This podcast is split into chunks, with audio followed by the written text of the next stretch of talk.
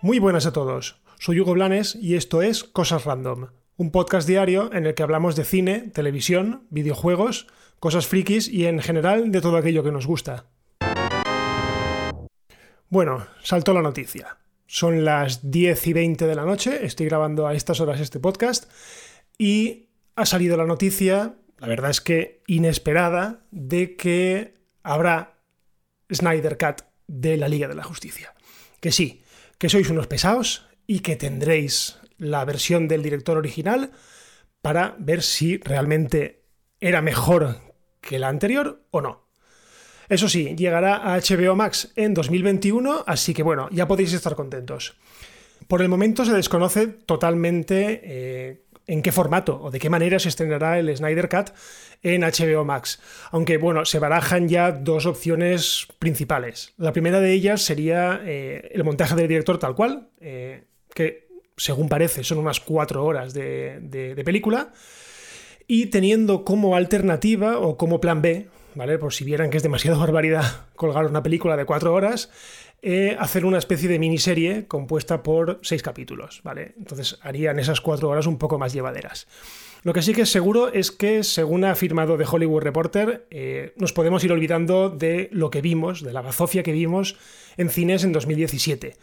Porque según han dicho, eh, Warner habría invertido entre 20 y 30 millones de dólares, ahí es nada, para ponerle una nueva banda sonora, mejorar los efectos o acabar aquellos que estaban incompletos e incluso eh, traer de vuelta a algunos actores para grabar diálogos adicionales. O sea, todo muy loco. Eh, yo la verdad es que todavía no me lo creo, pero bueno, eh, sí que es verdad porque se ha anunciado oficialmente. Así que, bueno, los fans, el fandom de Zack Snyder estará muy contento. a mí me da igual. Si queréis que os diga la verdad, yo no soy nada fan de Zack Snyder, quien me conoce lo sabe, que yo despotrico bastante de él porque no me gustan sus películas a, cámara lenta. De hecho, si esta dura cuatro horas es porque probablemente a cámara normal duraría unas dos horas. Vale, esto ha sido un comentario un poco troll, pero eh, es lo que me pasa con Zack Snyder, que todas las películas veo que me las alarga en exceso por hacer tomas eh, súper grandiosas en cámara lenta. Pero bueno, sí que es verdad que, bueno, tengo una curiosidad, tengo, tengo curiosidad por ver si realmente teníamos aquel Superman de color negro, eh, si ese tono más oscuro le sienta mejor a la película, porque es que la verdad es que la, la versión que estrenaron en cines, que era un batiburrillo entre Josh Whedon y Zack Snyder, la verdad es que no había por dónde cogerla. O sea, a ratos era risas forzadas, a ratos era muy, muy, muy serio. Y no sé, eh, si es verdad lo que dicen, que nos podemos olvidar de lo que hemos visto en cines, pues no sé, a lo mejor hasta está bien. Ya os digo, yo llevo mucho tiempo despotricando sobre esta versión del director y quien me conoce lo sabe, sabe que a la mínima me estoy riendo de la gente que pide el Snyder Cut, pero bueno, ahora que lo han anunciado, pues la verdad es que tengo curiosidad. Así que, bueno, tampoco hay que esperar tanto porque el año que viene llega a la plataforma de streaming de Warner. Y seguimos con DC porque la serie de Batwoman se ha quedado sin protagonista nada más finalizar su primera temporada. La verdad es que esta noticia yo no me la esperaba para nada. También es verdad que, mm, bueno, yo no sigo el Arrowverso como lo hacía antes, eh, pero sí que es verdad que eh, llegué a ver el primer episodio de Batwoman y también la vi eh, a Ruby Rose, a la, a la actriz, en el último crossover o mega crossover que hicieron con todas las series que se llamaba Crisis en Tierras Infinitas.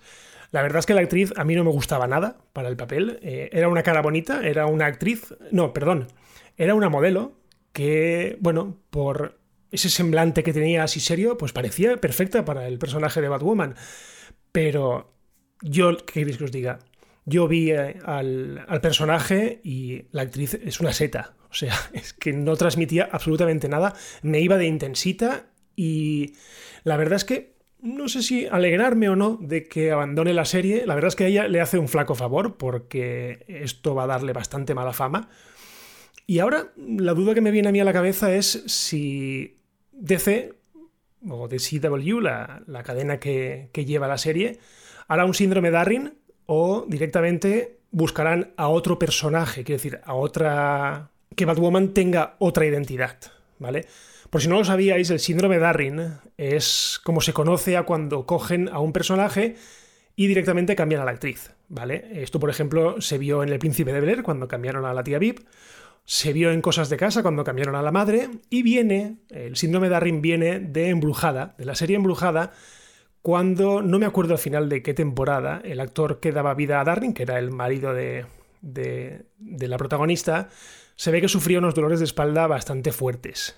Entonces decidió abandonar la serie y en la siguiente temporada contrataron a, un actor que, bueno, se le parecía un poco, pero tampoco se sabía que no era el mismo. Entonces, a partir de entonces, eh, cuando hay un cambio de actor para un mismo personaje, se le conoce como el síndrome Darwin. Así que bueno, no sé cómo quedará. Eh, lo bueno que tiene DC es que había retrasado todos sus estrenos para principios del año 2021 Así que tiene tiempo de buscar una nueva actriz y ver a ver cómo, cómo le encaja.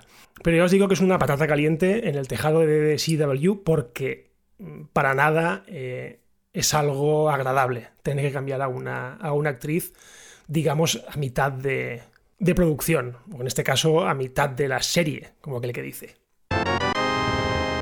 Y terminamos con una noticia que tiene que ver con Disney Plus, y es que se ha anunciado la nueva serie de los Muppets, que aquí en España los conocemos como los teleñecos, y que llegará a la plataforma el próximo 31 de julio. Y bueno, y hasta aquí las buenas noticias. ¿Por qué? Porque se ha sabido que a España no llegará, al menos de inicio. De momento eh, se ha anunciado que solo llegará a Estados Unidos, Canadá, Reino Unido, Irlanda, Australia, Nueva Zelanda y la India. ¿Y por qué España no?